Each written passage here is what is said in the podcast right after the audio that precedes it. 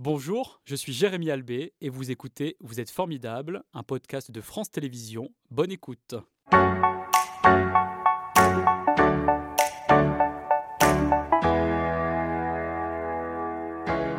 Bonjour Jérôme, c'est un plaisir de vous accueillir. Vous êtes détendu ce matin, évidemment pour la circonstance. Vous portez un joli euh, t-shirt parce que vous êtes passionné de street art, comme je le disais, créateur donc des centres d'art Space Junk à Grenoble, Lyon et Bayonne depuis maintenant 20 euh, ans, parce que ça date de 2003.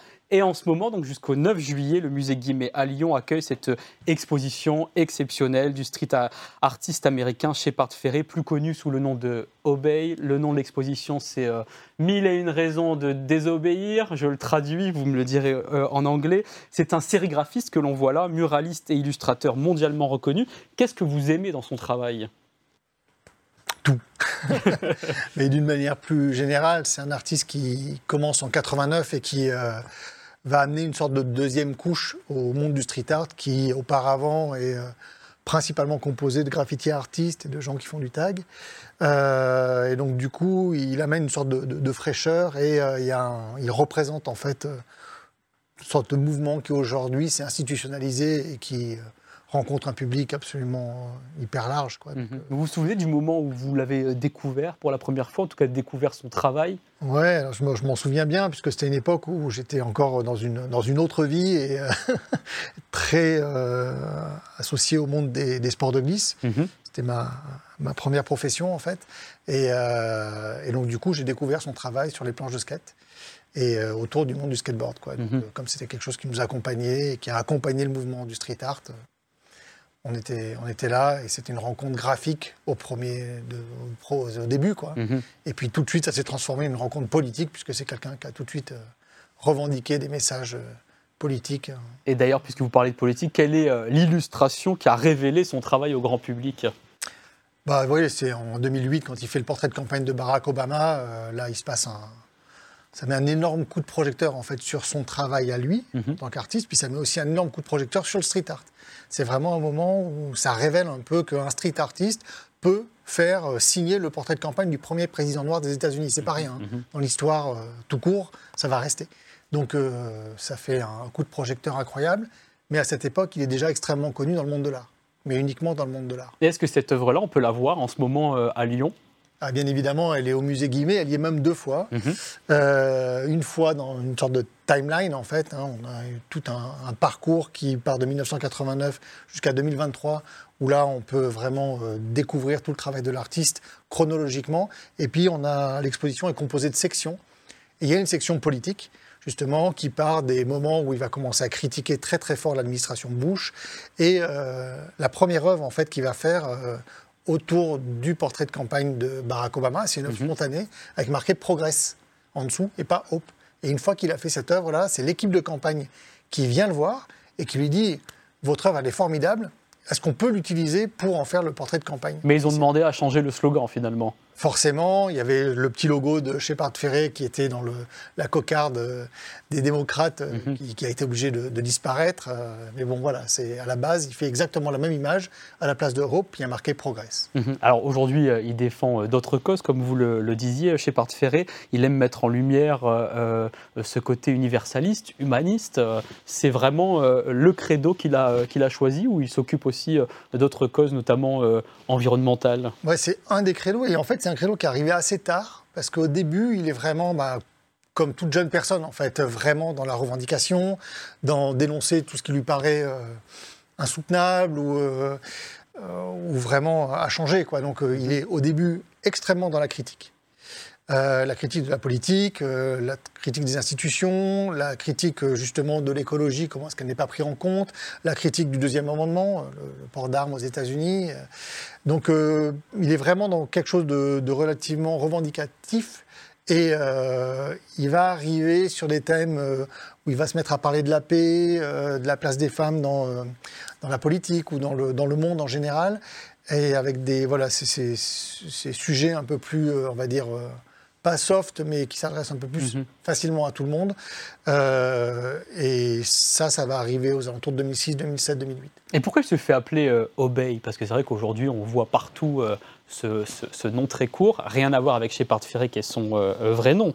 Voilà, donc il, va associer en fait, pour reprendre l'histoire, en fait, il montre à un copain comment est-ce qu'on fait de la sérigraphie, mhm. et pour ce faire, il découpe dans un magazine qui est à côté de lui le portrait de campagne de, euh, pardon, le portrait de campagne, le l'affiche de l'image du catcheur André the Giant. Oui. Et euh, il va en faire de la sérigraphie, il va en faire un petit sticker qu'il va mettre dans l'espace public et euh, il va voir que ça, ça réagit. Il est dans un, dans un collège, il a 19 ans, il voit que ça fonctionne et il tire le fil en fait.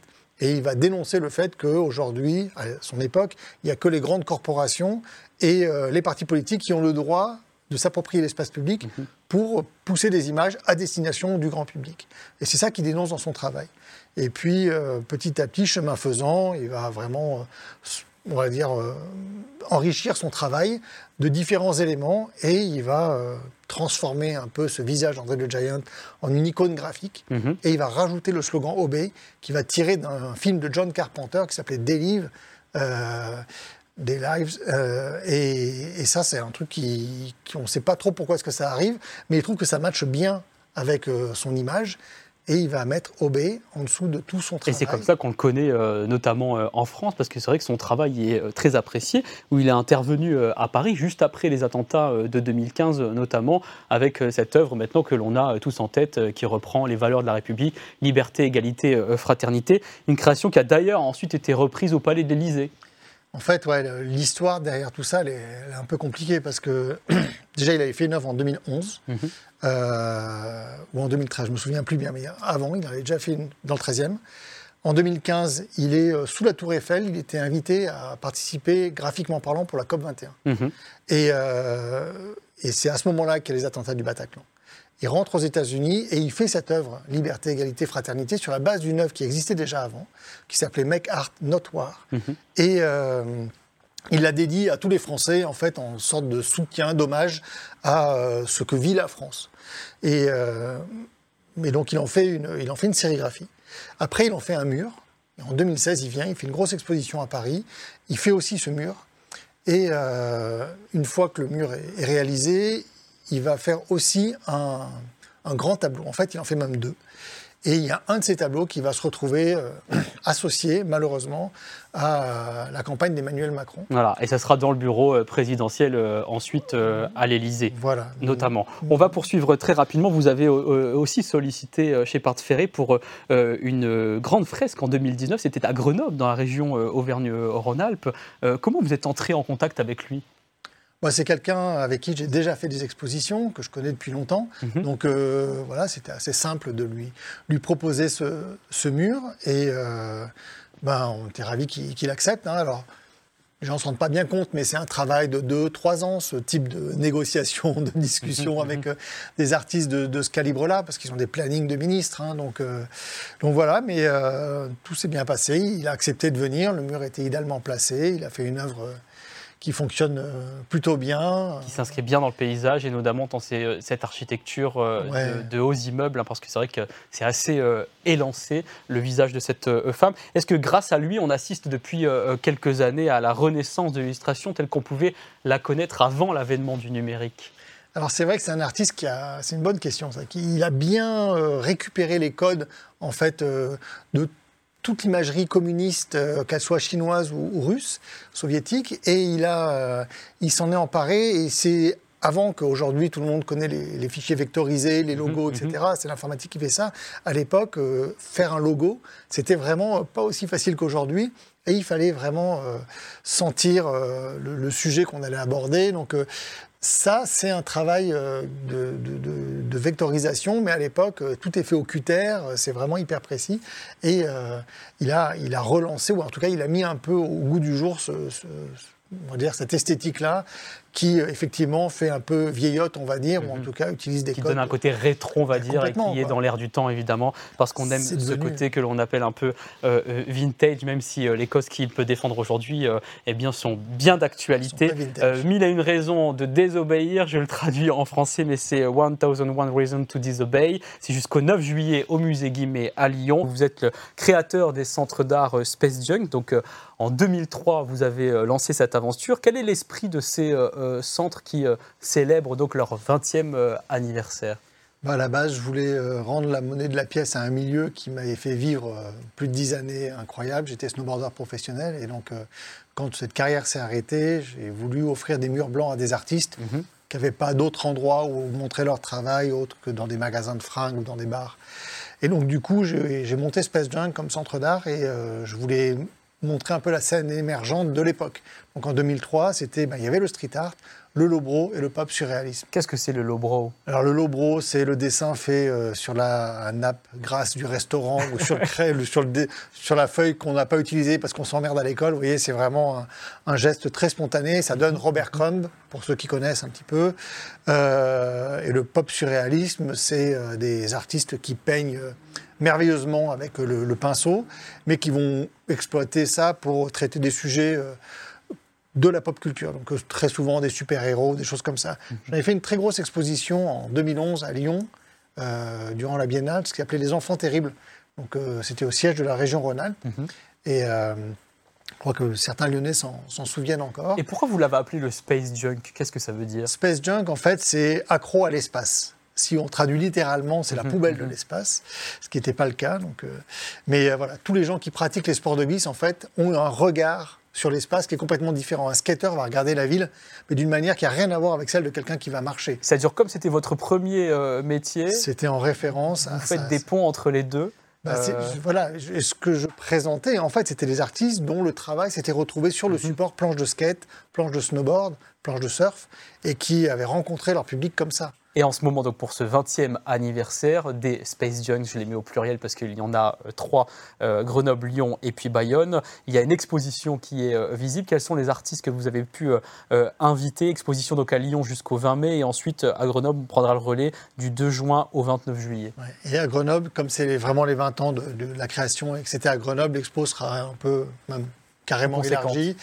bah oui, parce que nos, nos centres d'art font euh, une centaine de mètres carrés d'espace d'exposition, donc euh, on ne peut pas mettre plus d'une trentaine d'œuvres. Euh, L'idée, c'était de faire une représentation un peu éclectique des euh, artistes qui ont marqué un peu notre... euh, notre carrière, on va dire, de proposition euh, d'exposition et euh, d'illustrer justement le lobro, le pop surréalisme et le street art de manière voilà, globale, de façon à ce que tout le monde comprenne un peu de quoi il s'agit. Et le street art va s'illustrer une nouvelle fois pour la neuvième euh, euh, année euh, à partir du 26 mai avec le Street Art Fest Grenoble-Alpes. Très belle affiche une fois de plus ici avec toujours le rouleau de peinture hein, comme sur votre C'est t-shirt. euh, une œuvre de Goïn. C'est la signature et la marque de, fabrique, j'ai l'impression. Un mois de festival, donc jusqu'au 2 juillet, dans neuf villes de l'agglomération grenobloise. Quelle va être la programmation cette année et les profils des artistes que vous avez invités? Alors l'idée, chaque année, c'est la même chose en fait. Donc il n'y a pas de thème, on ne donne pas une couleur euh, particulière à, à chaque édition. Mhm. Par contre, euh, j'essaie d'avoir vraiment le, le- la programmation la plus éclectique possible. Le street art, c'est quelque chose qui s'adresse à tous. Mais c'est-à-dire qu'en fait, les artistes que vous avez invités vont permettre de découvrir les techniques de street art parce qu'il n'y en a pas qu'une seule. Voilà, mais c'est et les techniques, et les styles, et les sujets, Mhm. et les manières de s'exprimer. L'idée étant de pas inviter cinq artistes qui font à peu près la même chose, mais au contraire d'avoir une cinquantaine d'artistes qui vont explorer des sujets, des manières de faire euh, différentes, de manière à s'adresser au plus grand nombre. Mhm. Euh, si jamais on fait que du graffiti, bon, ben, on va s'adresser très fort à la scène graffiti, mais euh, les gens qui sont pas intéressés par ça vont pas se sentir impliqués ou vont pas s'intéresser au sujet. Qu'est-ce que l'on a d'autre dans le street art quand on ne on parle pas de graffiti, par exemple? Alors, le- le tag et le graffiti sont les deux parties historiques, et puis après, ils sont venus le collage très vite, et là, on peut coller tout et n'importe quoi.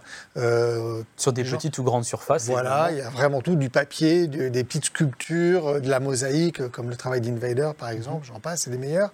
Oh, Et puis, il y a le travail du pochoir aussi, donc là, on intervient euh, avec une autre manière de faire.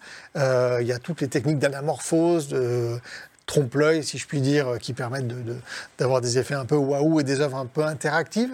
Avec a- toujours autant de surfaces euh, à couvrir, comment vous faites pour trouver de nouveaux murs chaque année au bout de neuf éditions? Et voilà, la métropole grenobloise est très grande et quand vous vous baladez dans une ville en vous disant où est-ce qu'il y a des murs borgnes, d'un seul coup, vous vous apercevez que Qu'il y en a plein. il y en a énormément. Mais les œuvres euh, qui sont réalisées dans le cadre de ce festival disparaissent ensuite ou euh, Non, non, elles, non. sont, elles ont pour vocation de rester? Non, non, le but du festival, c'est de constituer, de créer, de constituer un patrimoine d'œuvres disponible 24 heures sur 24, 7 jours sur 7 Mhm. gratuitement.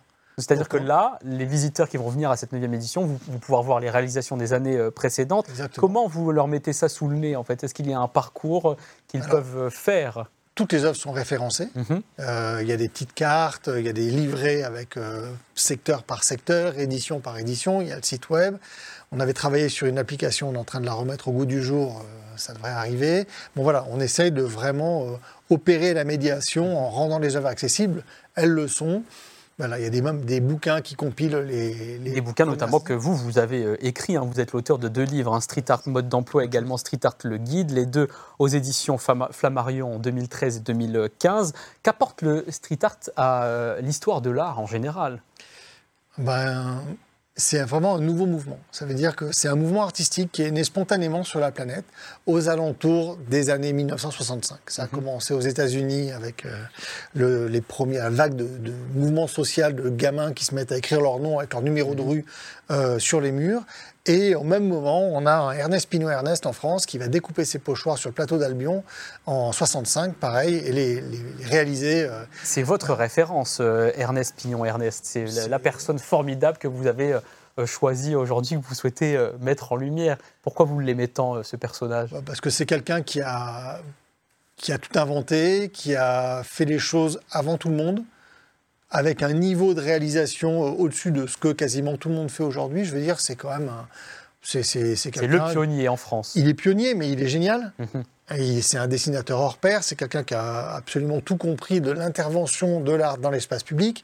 Donc euh, il est vraiment le père fondateur du mouvement du street art, sans le vouloir, sans l'avoir théorisé, mais spontanément, gratuitement, généreusement, il a fait, il a quelque part jeté les bases de ce mouvement-là, et euh, force est de constater que ben, 60 ans après, ben, c'est toujours difficile de faire aussi bien que lui. quoi. Et le street art est reconnu à sa juste valeur euh, aujourd'hui, euh, notamment à travers votre festival et puis les Space Junk que vous, euh, euh, vous avez ouvert il y a maintenant 20 ans et qu'on peut retrouver sur euh, le site internet spacejunk.tv. Merci d'avoir été vraiment avec nous ce matin pour présenter cette grande actualité en Auvergne-Rhône-Alpes autour du street art. C'était Vous êtes formidable, un podcast de France Télévisions. S'il vous a plu, n'hésitez pas à vous abonner.